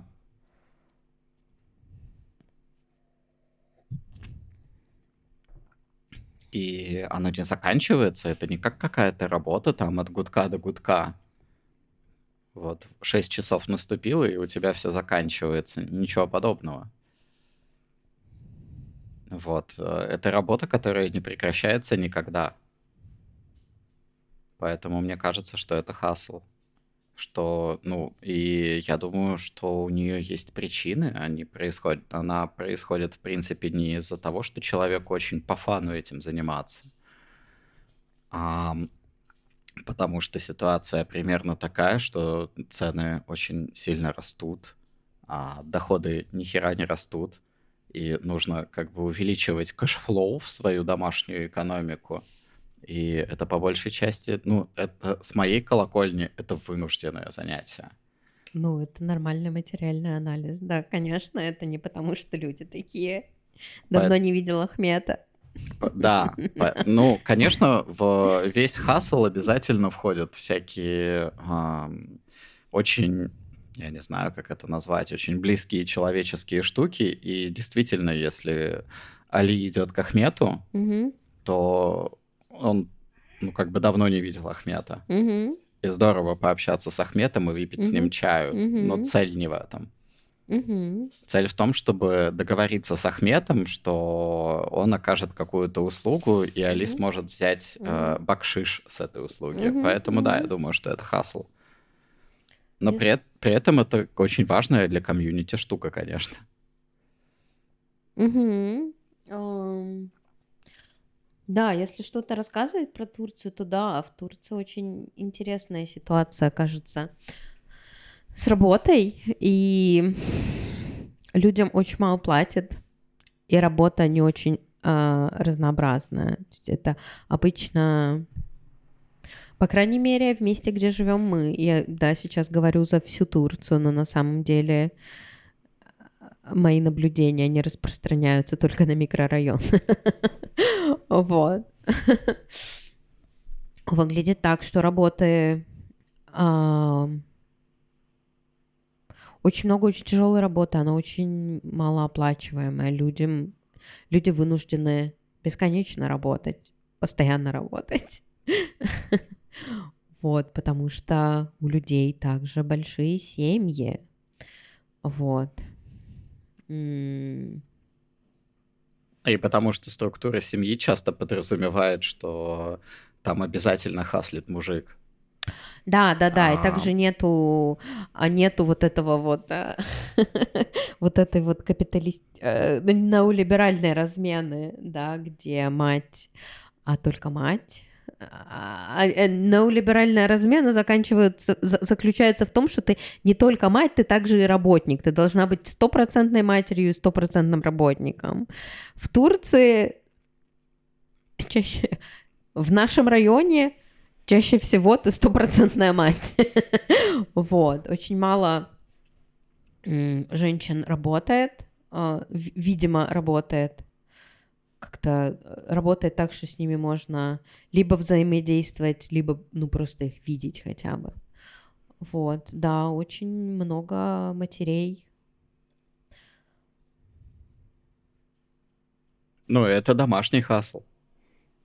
Это домашний хасл, да. Ну, то есть я, я не пытаюсь сейчас сказать, что материнство это не работа, определенно вообще очень, очень большая, очень большая. Особенно чем меньше у тебя ресурсов, тем больше у тебя работы. Вот. Хотя казалось бы, да.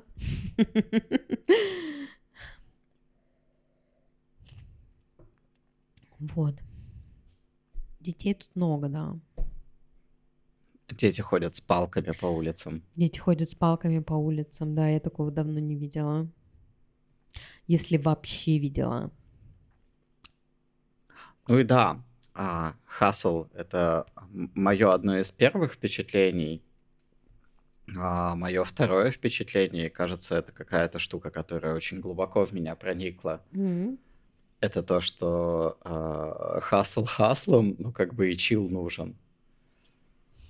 Ну, то есть, например, а, люди как-то расслабляются на работе. это Ловят тишину, да. ловят тишину, и это не выглядит как что-то нелегальное. То есть, ну, к примеру, ам, есть а, заведения для приема пищи, которые заточены под туристов, Мгм. и там а, официанты стоят, и вот, это, Мгм. вот этот вот весь трэш, который я видел в России, Мгм, когда людей заставляют стоять постоянно на ногах, просто потому что. Мгм. И улыбаться, и делать вот какую-то панамскую улыбку для своих клиентов и пытаться продать больше. А есть такие, ну, обычные, более обычные нетуристические места, где просто, типа, человек может к тебе подсесть и час с тобой хуячить чай.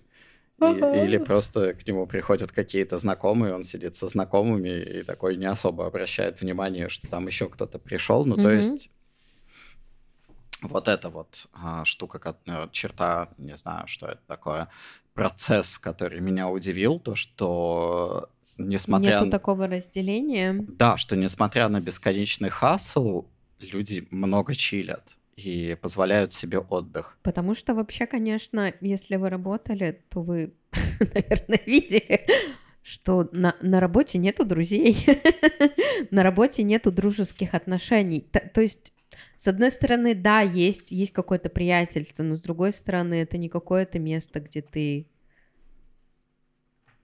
Это где ты проводишь время со своими друзьями. Это, кстати, очень выгодно для капи- капиталиста, что там нет дружеских отношений, Конечно. потому что там никогда не формируется настоящее комьюнити. Да, да, да. А в какой-то момент люди могут начать слишком много друг с другом общаться и, например, прийти к мысли о том, а зачем вообще в принципе нам нужен капиталист, чтобы работать? Или, не дай бог, какой-то там профсоюз, блядь, будет. Еще хуже. Мгм. Я, кстати, часто прихожу к мысли, что... ам, да даже не к мысли, а просто вижу это. Мгм. Что, окей, мне нравится моя работа, мне интересно ей заниматься. Ага. Я вижу других людей вокруг, которым Мгм. нравится этим заниматься, им Мгм. интересно. Они там Мгм. попали туда, потому что, не знаю, всю, всю свою жизнь им нравилось программировать. Это очень интересное занятие. Ам, я во всей этой системе абсолютно вообще не могу врубиться, нахуя нужен капиталист. Он не нужен. То есть, нахуя, во-первых, капиталист не осуществляет никакого полезного контроля, Для, который мог для бы быть. рабочих он ни зачем не нужен. Он не нужен, просто- чтобы он- он, производить средства продукт. производства держит в заложниках. Так и том- вас, собственно, тоже. Так в том-то и дело, что это проклятое IT и средства производства, их очень сложно идентифицировать. Дело в том, что средства производства — это вот комплуктеры, которые стоят не очень дорого. И Почему? это- Это софт, это зарплаты. Это, ну, это на самом деле просто стартовый капитал, которого ни у кого нет. Ну, то есть у капиталиста есть только стартовый капитал, Да. и в этом случае он отслуживает свою функцию, и все. Дальше оно начинает работать само по себе. Да, дальше он просто нужен для того, чтобы реализовывать какие-то вот свои фантазии о том, что такое а, то, чем они занимаются.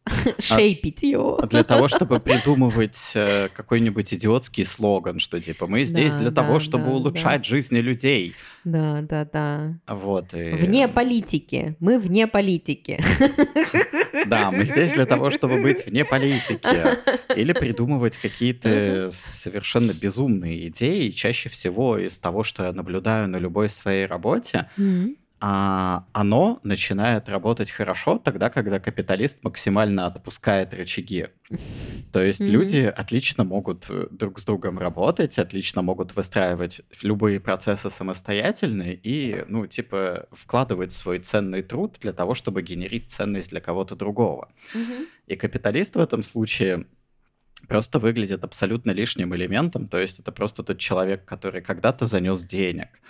Или, э, но есть а, другое, когда капиталист начинает активно участвовать в принятии решений. Дело в том, что капиталист отвязан от производства, ни херища не понимает о том, Ну над чем уже Он работают там люди. как- когда-то в Фидонете, блядь, сидел. А, возможно, когда-то сидел в Фидонете. И каждый раз, каждый раз, когда капиталист начинает реально совать свои, э, свое жало куда-нибудь в производство, Мгм. это просто, ну, типа, разъебать что-нибудь для того, чтобы другие люди потом это починили. Мгм, То есть это постоянно какая-то вот типа вредная функция, и поэтому самый хороший капиталист это который может отпускать. Мгм. То есть вот просто сесть и стричь свои купоны дальше и заниматься там какими-то своими делами, ездить по разным странам, хорошо проводить время и с другими капиталистами пить виски и курить сигары. Мгм. Но капиталист, который вмешивается в то, что происходит, это просто что-то абсолютно Это ужасное. проклятие. Да. Потому что там начинает работать иерархия, и получается, что в какой-то момент оказывается, что этому человеку принадлежит все дерьмо, включая твое время. Да. И он, ну, этот человек может законно диктовать тебе свою волю, какой бы идиотской она ни была. Мгм. Это абсолютно разрушительно. Мгм. Вот, поэтому я думаю, что вряд ли нам очень сильно нужны капиталисты. Достаточно бухгалтер. Как вы думаете, нас много слушает людей, которые нас не знают? Не, но мы не умеем считать статистику и смотреть ее. Вот научимся, узнаем. Мы тогда просто вычтем количество людей, которых мы знаем, и готово. Если есть люди, если существуют люди, которые нас не знают, что очень интересно, прям будоражит мое сознание. А, у нас есть Инстаграм, и он... а, зачем он нужен? Он единственным отличается от всего остального. Туда я пишу список того, что используется в эпизоде.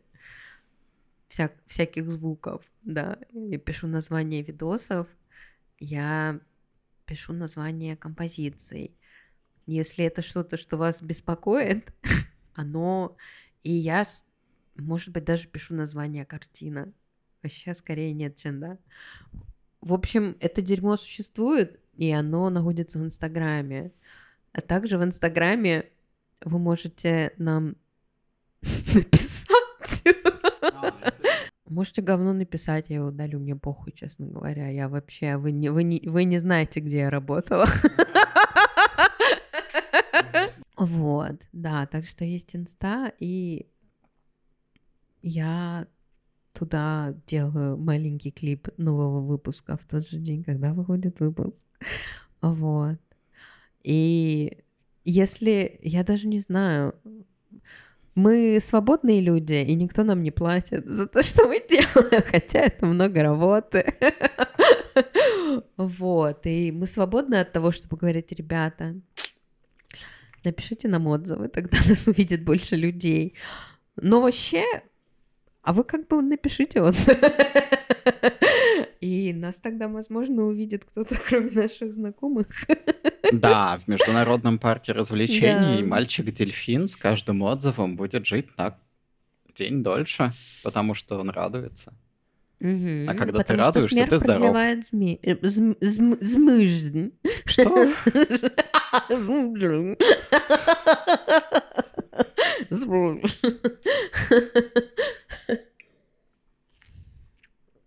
Вот. Хотите на этом закончить? А есть что еще?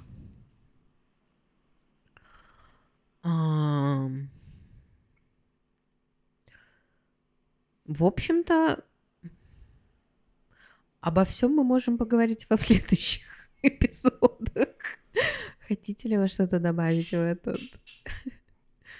Да не знаю, я вроде бы рассказал все свое впечатление от Турции, оно как-то только вот, типа, и все.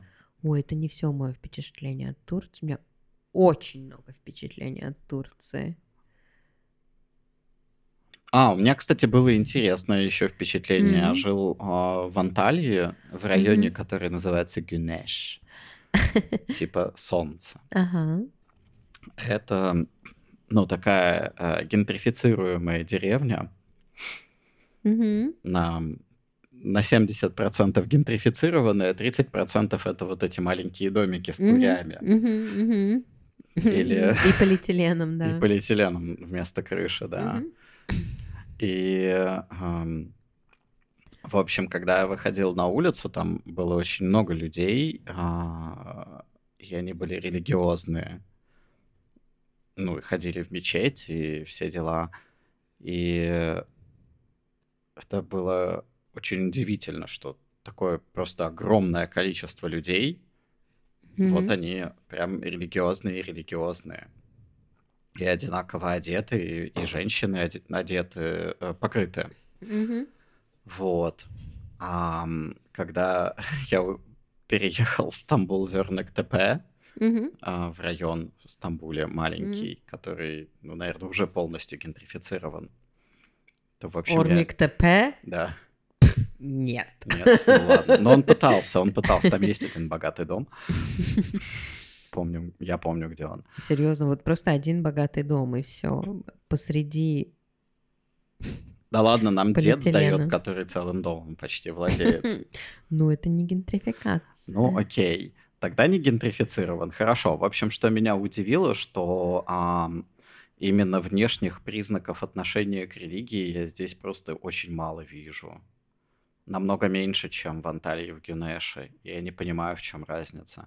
В том, что люди в Гюнеше чаще выходят на улицу, или в том, что они реально, типа, ближе к Богу.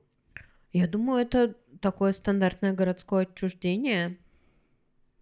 При том, что мы живем тут, и мне кажется, ебать, тут люди не отчужденные, ебать, тут люди прям здороваются. Ага. Вот. А, я и не то, что я думаю, я для меня религия не про религию. Для меня религия про о боже мой, сообщество, про сообщество людей. Во-первых, ну, если, если все типа супер упростить, то для меня религия это просто культурный код, да, какой-то какие-то вот типа хорошо и плохо, такие болваночка, вот, но не про боженьку, и она, она просто про социальные отношения, и если сделать материальный анализ, то, конечно, в Гюнеше люди живут э, ближе. Там, а, скорее всего, намного еще меньше работ, чем в РНТП. Вот. И люди, э, прямо как когда нас пытались обратить в ислам, помните, говорили, что мечеть это место, где люди общаются. И я думаю, так и есть, да, мечеть это, во-первых, место, где люди общаются, во-вторых, место, где люди, ну, типа, чилят. Ну, просто ты ебё... ну, хуяришь весь день, и ты приходишь в мечеть для того, чтобы это transcendental meditation, basically. Мгм. Вот, только бесплатно, по-настоящему бесплатно. Вот. Да, такое. Да, ну, еще есть странное впечатление, что вот я жил в Гюнеше, Мгм. и я жил в жилом комплексе, Мгм. который стоял посередине поля. По соседству был другой жилой комплекс, который строился точно Мгм. такой же, как этот. И вокруг деревня. То есть вот совсем деревня-деревня. Мгм. Частично какие-то большие дома есть, но как бы очень много совсем вот этого вот маль- мало- не малоэтажной застройки даже, а просто типа одноэтажный дом. С Посреди курями, да. Да, с курями и ну, с какими-то парниками, там что-то Мгм, растет, мгм. и такого очень-очень много.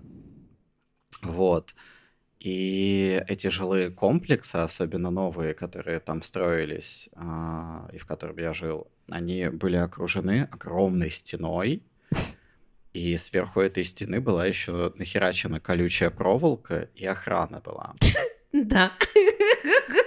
И когда я туда Богатым попал, я такой подумал, защититься. блин, а, а почему вообще это происходит? Есть, ну, типа, причем внутри жилого комплекса там бассейн, кафе, а, собачка бегает, ну, в общем, да, какой-то уют создан. Ну, правда, кафе жутко оверпрайшенное.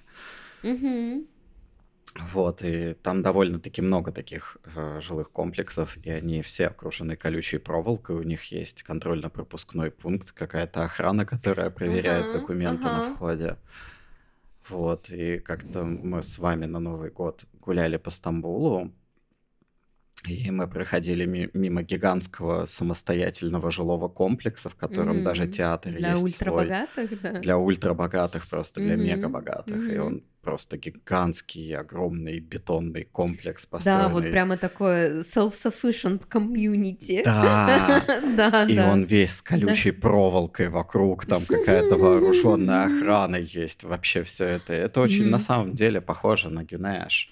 Ага. То есть в Гюнеше как бы небольшие вот эти вот жилые комплексы с колючей проволокой, а в Стамбуле есть гигантские такие бо- богатые Я думаю, так штуки. выглядит очень сильное расслоение.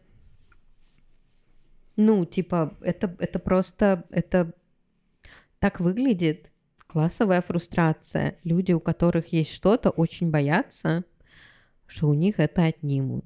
И они думают, что отнимать у них будут нищие. Хотя, конечно же, отнимают не нищие. Но это уже, извините, какой-то марксизм. А нам этого дерьма тут не нужно. Мы с марксизмом ни рубля не заработаем. Как бы отнимают нищие, не ебет. Поэтому нужна колючая проволока. Вот. И охрана. И охрана, да. Ну, и на самом деле вот в этой вот вот в этой вот, вот в этой вот какой-то классовой фрустрации там столько страхов касательно того, что там нищие хотят тебя конвертнуть в ислам, нищие хотят тебя убить за то, что ты пидор, нищие хотят, ну, типа, нищие постоянно что-то хотят с тобой сделать, вести незаконную войну в Кстати Украине говоря, хотят нищие. Антипидорские законы придумывали явно не нищие. Вот Да, вообще да, просто да, от да. начала и до конца. Если что, так на секундочку, да. вот. И вот это вот постоянная, постоянная, ну, мифологизация а, того, чего же там хотят нищие и кто у кого что забирает.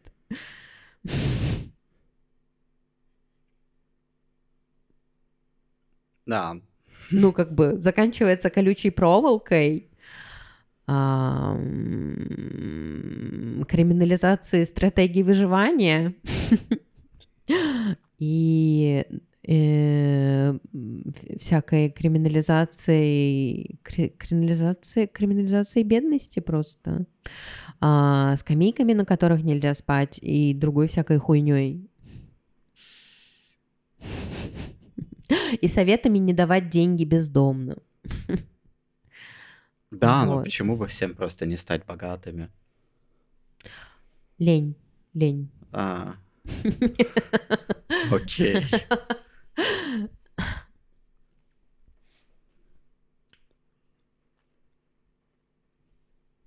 Чё, все? Да, наверное. Ну ладно. Мгм. На этот раз не так долго. На этот раз не так долго. Просто давайте повторять то, что мы говорим друг за другом. Давайте повторять то, что мы говорим друг за другом. Давайте повторять то, что мы говорим друг за другом. Повторять, повторять. Повторять, повторять. Спасибо, что слушаете. Нам очень приятно, мне очень приятно, когда мне пишут, какую хорошую работу мы делаем. Вообще, это, конечно, очень помогает а, быть непонятно кем, непонятно где. Спасибо, что слушаете. Да. Спасибо, что слушаете. Пока. Дан звонок, поплыли сцены, в зале грустная страна. Мрачно смотрит на надежду, веру и любовь она. Мат стоит над Палестиной, рев зверей, гора картона. Роды, тайные причины, реют флаги из бетона. Все дары волхвов украли, ясли оружейной стали. Утащил голодный сторож, как сыграть нам пьесу, Боже! Ослепительных приборов нужно больше, господа. Чтобы толще засияла Вифлеемская звезда. Электричество поели да пожрали провода.